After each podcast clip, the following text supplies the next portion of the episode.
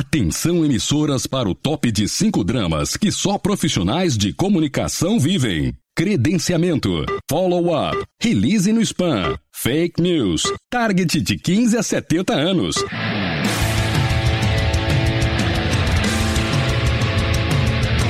Direto do Centro de Transmissão Comunicacional, Radiofônica, Mediática, Jornalística, Programática, Holística, Multifásica, Antipolítica, Temporal, Fonética, Manacial, Informática, Monumental, Hidrostática, Universal para o centro de seu tímpano. Começa agora o podcast.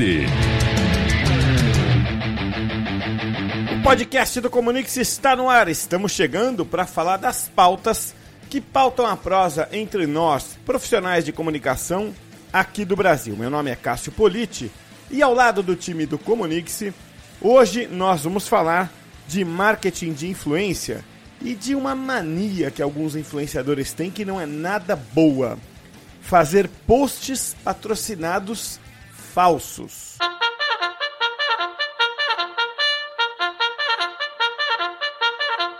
Ó, não faz muito tempo eu prometi ter esse papo aqui um pouco mais é, voltado para a polêmica do marketing de influência com o nosso head de influencer marketing aqui do Comunix, o head do Influence-me, que é o Rafael Arte. Tudo bem, Arte?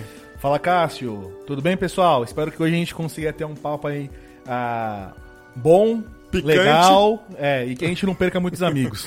É, acho que, acho que eles estão longe da gente, porque o que a gente quer falar aqui hoje é, é de um truque malicioso que alguns influenciadores andam fazendo. Eu li isso num artigo americano, tá? Não tenho ideia se está acontecendo no Brasil. O Arte sabe muito melhor do que eu, porque o cara do influência no Brasil é o Arte. E, mas é o seguinte, deixa eu explicar a situação. Tem influenciador que finge que tem patrocinador. Então o cara vai lá, imagina eu chegar a, a, a gravar um vídeo no meu YouTube ou no meu Instagram, lá do Starbucks, tomando um café. Aliás, eu adoro trabalhar no Starbucks, tomando um café no Starbucks.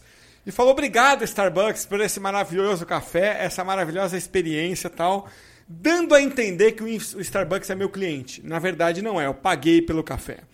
Tem gente fazendo isso, Arte. É, é só nos Estados Unidos? Não. Não, cara. Aqui no Brasil a gente tem alguns casos aí que são bem inusitados. Há pouco tempo atrás, há uns nove meses, a gente teve uma polêmica aí de algumas influenciadoras que contratavam a diária de hotel para ir tirar foto na piscina, tirar foto no quarto e fingir que tá fazendo uma parceria tanto com as marcas de biquíni ali, né, marcas de joias, quanto o hotel, cara. Isso foi elas ah, pagavam a diária. Pagavam a diária e tiravam ali cerca de 300 a 400 fotos. Tá. E ao longo do ano iam soltando essas fotos como se fossem uma parceria deles. Né? Uh, isso é um, é um movimento muito maluco que acaba acontecendo. Uma, porque os influenciadores querem mostrar que trabalham com marcas importantes. E dois, porque eles querem criar uma autoridade com, com aquela marca, né? E isso acaba gerando aí vários problemas, né? Até mesmo aqui no Influence, quando a gente vai fazer alguma campanha e pede o histórico do influenciador, uh, já teve alguns casos aqui do cara falar que trabalhou com marca X ou Y, que inclusive são clientes nossos, eu perguntar pro cliente, o cara falou que nunca viu esse cara. Nunca ouviu falar. Exatamente. E ainda mais quando a marca ela é global ou ela é muito grande, que você tem vários setores, os caras aproveitam mesmo para falar que trabalharam lá e aí desconversam, falaram que conversaram com a agência, ou com fulano, ou com ciclano. E aí acaba sendo até um pouco vexatório, né? Quando um a gente, pouco? É, quando a gente é. identifica algo assim, a gente até descarta e acaba nem trabalhando com o cara, porque a gente gosta aqui muito da questão da transparência. Pois é, você contou esse caso das influenciadoras nos hotéis, é, e eu li no The Atlantic o teu caso é melhor que o meu, mas eu li no The Atlantic, é, o exemplo que eu dei aqui do Starbucks é, foi uma adaptação de um influenciador de estilo de vida da Califórnia chamado Sidney Pug. E ele fez isso. Né? O que eu acabei de brincar aqui do Starbucks, ele fez exatamente isso. Muito obrigado pelo café, igual a influenciadora obrigada pelo, né, pela, pelas joias, pelo biquíni, pela diária. É, agora, acontece o seguinte: isso sempre foi vedado na publicidade tradicional. É, se você coloca uma, um, uma propaganda de uma marca sem autorização dela, não adianta você dizer, olha, mas eu estou ajudando, eu estou comunicando a marca. é, é, não pode, é proibido fazer isso. Né? Então, é, eu acho, o que o que dá margem para isso acontecer é justamente essa falta de clareza de até onde vai o conteúdo é, editorial e onde começa o conteúdo publicitário, que hoje eles meio que se confundem muitas vezes, né? Eu acho que é aí a brecha, né? Que tá a brecha para os caras fazerem isso, não é? É, aqui durante muito tempo, e a gente tem inúmeros casos aqui que eu até posso comentar se você quiser, de pessoas que fizeram o inverso, né? É, eram marcas que pagavam o conteúdo ali, o anúncio, e o cara não revelava que era, enfim, um ads ou coisa do tipo. E aí você começou a ter esse meio campo que é bem é, duvidoso sobre o que é o conteúdo pago e o que não é. E nessa confusão, na verdade, não só nisso, como em toda a vida, sempre onde tem confusão tem malandro para ganhar alguma vantagem em cima disso, né? Ah, mas é um negócio muito louco, né? Porque existem algumas estratégias que alguns influenciadores utilizam que é para chamar a atenção da marca, né? E isso foi muito utilizado aqui no Brasil, até o software do Influence, ele acaba reconhecendo influenciadores que interagiram com, com a marca, mas de uma forma mais sutil, né? Ah, não chegando nesse ponto de fingir que é um ads. Ah, já, já, teve casos sim de marcas, até clientes nossos, que pediram para a gente entrar em contato com alguns influenciadores para entender que campanha foi, foi essa, porque uh, não foi feita. Né? Então, isso é muito maluco, porque quando isso começa a, a se disseminar, disseminar, no mercado, você gera essa desconfiança que acaba prejudicando o marketing de influência como um todo. Verdade. Sabe que nos Estados Unidos tem uma regulação muito mais clara né, sobre é, o que pode e o que não pode fazer, inclusive englobando o influenciador. Não é uma lei, é uma comissão, né, a FTC, é, Federal Trade Commission. Ela, então ela dá diretrizes. Ela diz: olha, nós somos um órgão ligado ao governo, entendemos que o jeito certo e ético de fazer é esse. Não quer dizer que você é obrigado a seguir. Mas quer dizer o seguinte: se acontecer um processo, se alguém processar alguém, eles vão usar como base de boas práticas os é, guidelines da FTC. Né? É, e aí, uma dessas diretrizes é: sempre que for conteúdo pago, você coloca uma hashtag ou alguma forma de identificar isso. Uma hashtag ad, uma hashtag anúncio aqui, como você preferir. Né? É, isso deveria resolver o problema, você não acha? Porque é, se o cara não colocou ads, é porque o anúncio não aconteceu. Tá certo? Exato. Eu sou evangelista de falar que qualquer conteúdo de recomendação de marca deveria ter o ads, seja orgânico ou não, né? Justamente para você não Inclusive ter... quando é quando é espontâneo. É, permuta, quando a marca entrega Não, um mas presente. esse eu, é, é, bom, você é um influenciador real. É, com, né, no, no, YouTube. Quantos, influencia... Quantos inscritos você tem? Hoje eu estou perto de 100 mil. 100 mil. Então você já é um influenciador relevante. Se você amanhã decide falar bem, sei lá, da, de uma rede de academia, por que você entrou lá e gostou? Aí você não precisa do Ed, precisa. Não, nesse caso não, mas quando a marca ela te provoca, então, por exemplo, te mandou um kit, te mandou um presente, que a intenção é com que você exiba isso tá. nas suas redes, uh, mesmo que seja permuta ou um presente, eu acredito que deveria ter, porque ali você está passando uma mensagem uh, comercial para as pessoas, né? E, e, isso te resguarda de uh, eventuais problemas, não só com essa marca, quanto anunciantes dela, né? Se eu sou, sou um cara que estou rodando campanhas, eu quero investigar o seu passado para ver se você está falando de uma marca de uma forma ativa, eu vou procurar ali as hashtags ads é, no seu conteúdo para ver se você é apto ou não. Se você não coloca isso, corre o risco uh, de um conteúdo passar batido ou coisa do tipo. Uh, e você fala para mim que não fez o anúncio com essa marca, mas quando a gente leva para o cliente, você acaba descobrindo que o cara fez. Então, não só uma forma de você uh, ter uma segurança maior, mas essa transparência que a gente gosta de trabalhar com os influenciadores que uh, acabam atuando aqui. Eu tenho um dado interessante aqui, uhum. que em 2018 o Conar ele começou a agir de forma ativa e teve alguns influenciadores que receberam aí uh, algumas condenações, cara. Né? Por exemplo, tem uma influenciadora infantil chamada Manuela Antelo, que ela recebeu seis uh, denúncias né, e condenações do CONAR por fazer conteúdo sem usar a menção que eram ads, né? Entre essas marcas Big, é, Bic, Cartoon, ReHap, Tilibra, enfim. Então hoje aqui no Brasil, muito mais do que só uma vistoria, né, um manual de boas práticas, existe sim uma proatividade de, desses órgãos, enfim, uh, não só de condenar, mas como revelar esses influenciadores que não utilizam. Então o cara quando ele faz um anúncio falando que fez com essa marca, hoje a gente tem um peso gigantesco em cima deles, né? E aí você começa a entender ah, para onde o mercado está aí, nessa profissionalização. E muitas vezes, e eu te falo, se eu descobrir que um cara mentiu fazendo um ads, a gente compartilha até com outras agências aqui falando, ó, esse cara tá mentindo, não trabalha com ele que não é bom. Então isso é, é, é bem ativo na comunidade. É, tem um podcast aí que eu conheço que também adoraria divulgar quando acontecer, pode me avisar. É, porque isso ajuda a amadurecer o mercado. Não é que a gente queira ferrar um influenciador. A gente quer o um mercado melhor. Por isso que você compartilha com agências, por isso que eu, sem nenhum peso na consciência, divulgaria. Aliás, você acabou de citar o nome de uma influenciadora é, é, é advertida pelo CONAR. Só, só para quem não sabe, acho que todo mundo sabe, mas o CONAR é o Conselho Nacional de Autorregulação Publicitária. Exato. Ele é, ele é menos forte que o FTC americano, porque ele não é ligado ao governo, ele é uma Isso. organização civil, né? mas que pesa também. Tem, acho que tem uns 80 anos de vida ou perto disso. Né? Então o CONAR é, sempre é chamado, né, é, ou sempre é, se posiciona quando tem essas polêmicas. E, e, claro que o que eu estou falando aqui é uma descrição básica, sempre tem muita polêmica, gente que gosta do Conar, gente que não gosta, não vou entrar nesse campo porque ele é muito espinhoso. Agora, a, o que eu queria te perguntar é do ponto de vista da marca, o Arte. Se você se põe na posição de um gestor de uma grande marca, de um cliente das, dos grandes que a gente tem aqui no, no Influence é, como é que você reagiria? Porque eu fico imaginando que é, uma parte da, da, da cabeça do gestor pode dizer o seguinte: pô, no fundo é uma comunicação gratuita que a gente está tendo ali para um público. Mas uma, um outro lado dele vai dizer o seguinte, cara, isso é muito perigoso. Né?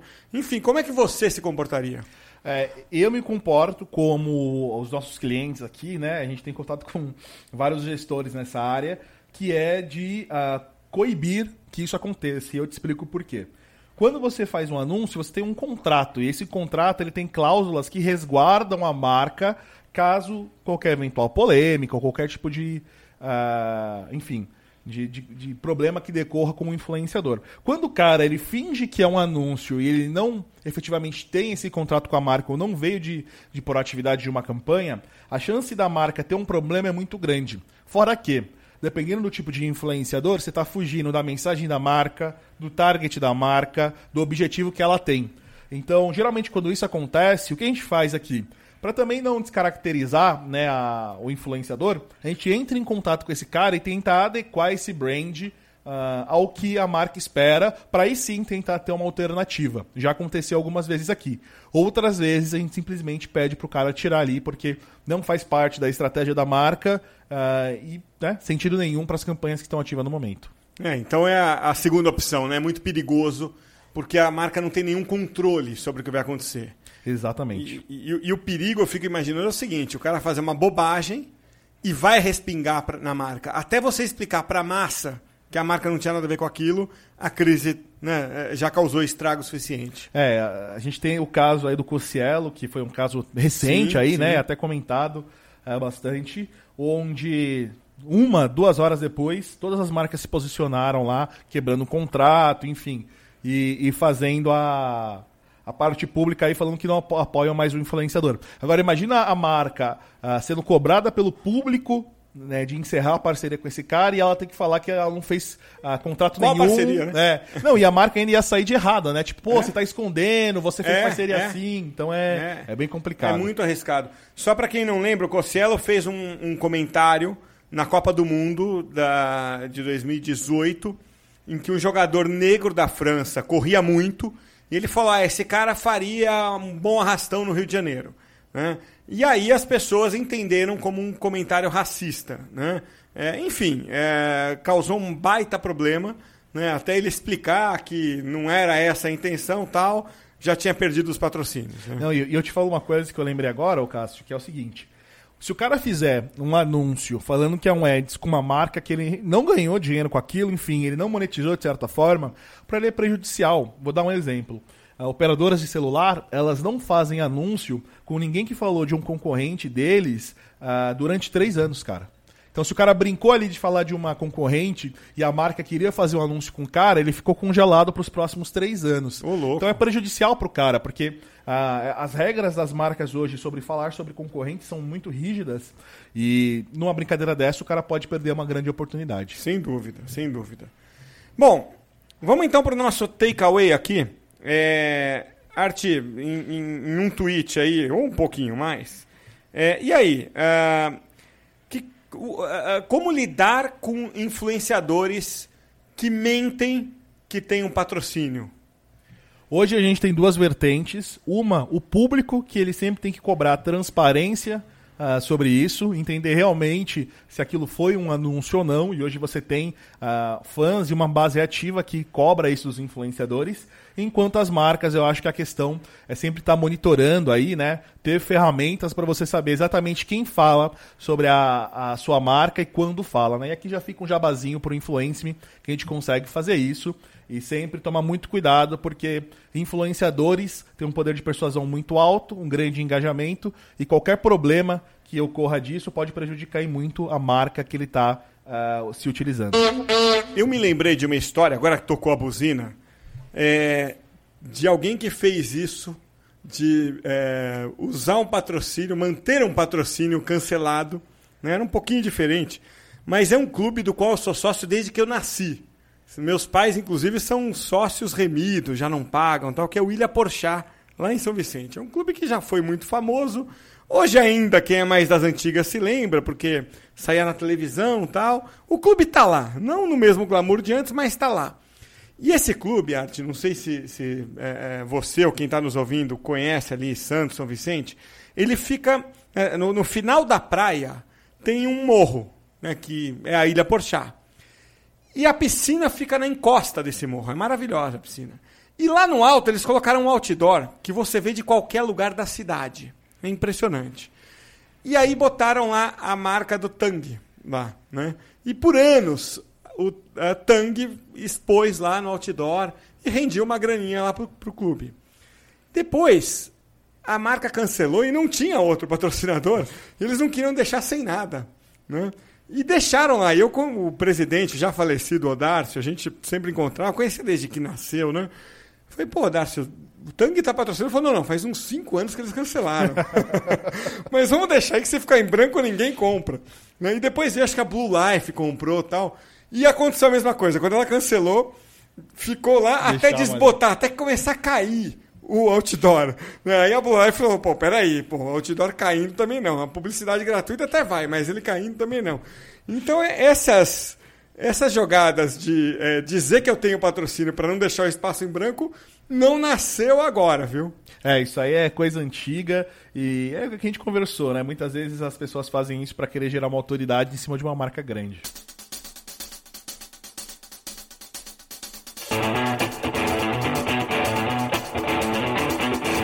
Agora eu quero dar um recado para você. O Art tocou por cima ali no Influence-me, nas funcionalidades, mas eu quero falar para valer do Influence-me para você. Hoje, o Influence-me tem uma funcionalidade de captura de todos os stories dos influenciadores que você quer monitorar. Todos os dados são salvos e aparecem no relatório de cada influenciador que você escolheu. Então você não precisa ficar aqui nem louco olhando story por story, feed por feed, hashtag por hashtag é só você contratar o Influencer. Entra lá no site influence.me e pede agora a sua demonstração guiada. Esse Influence é com Y. www.influence.me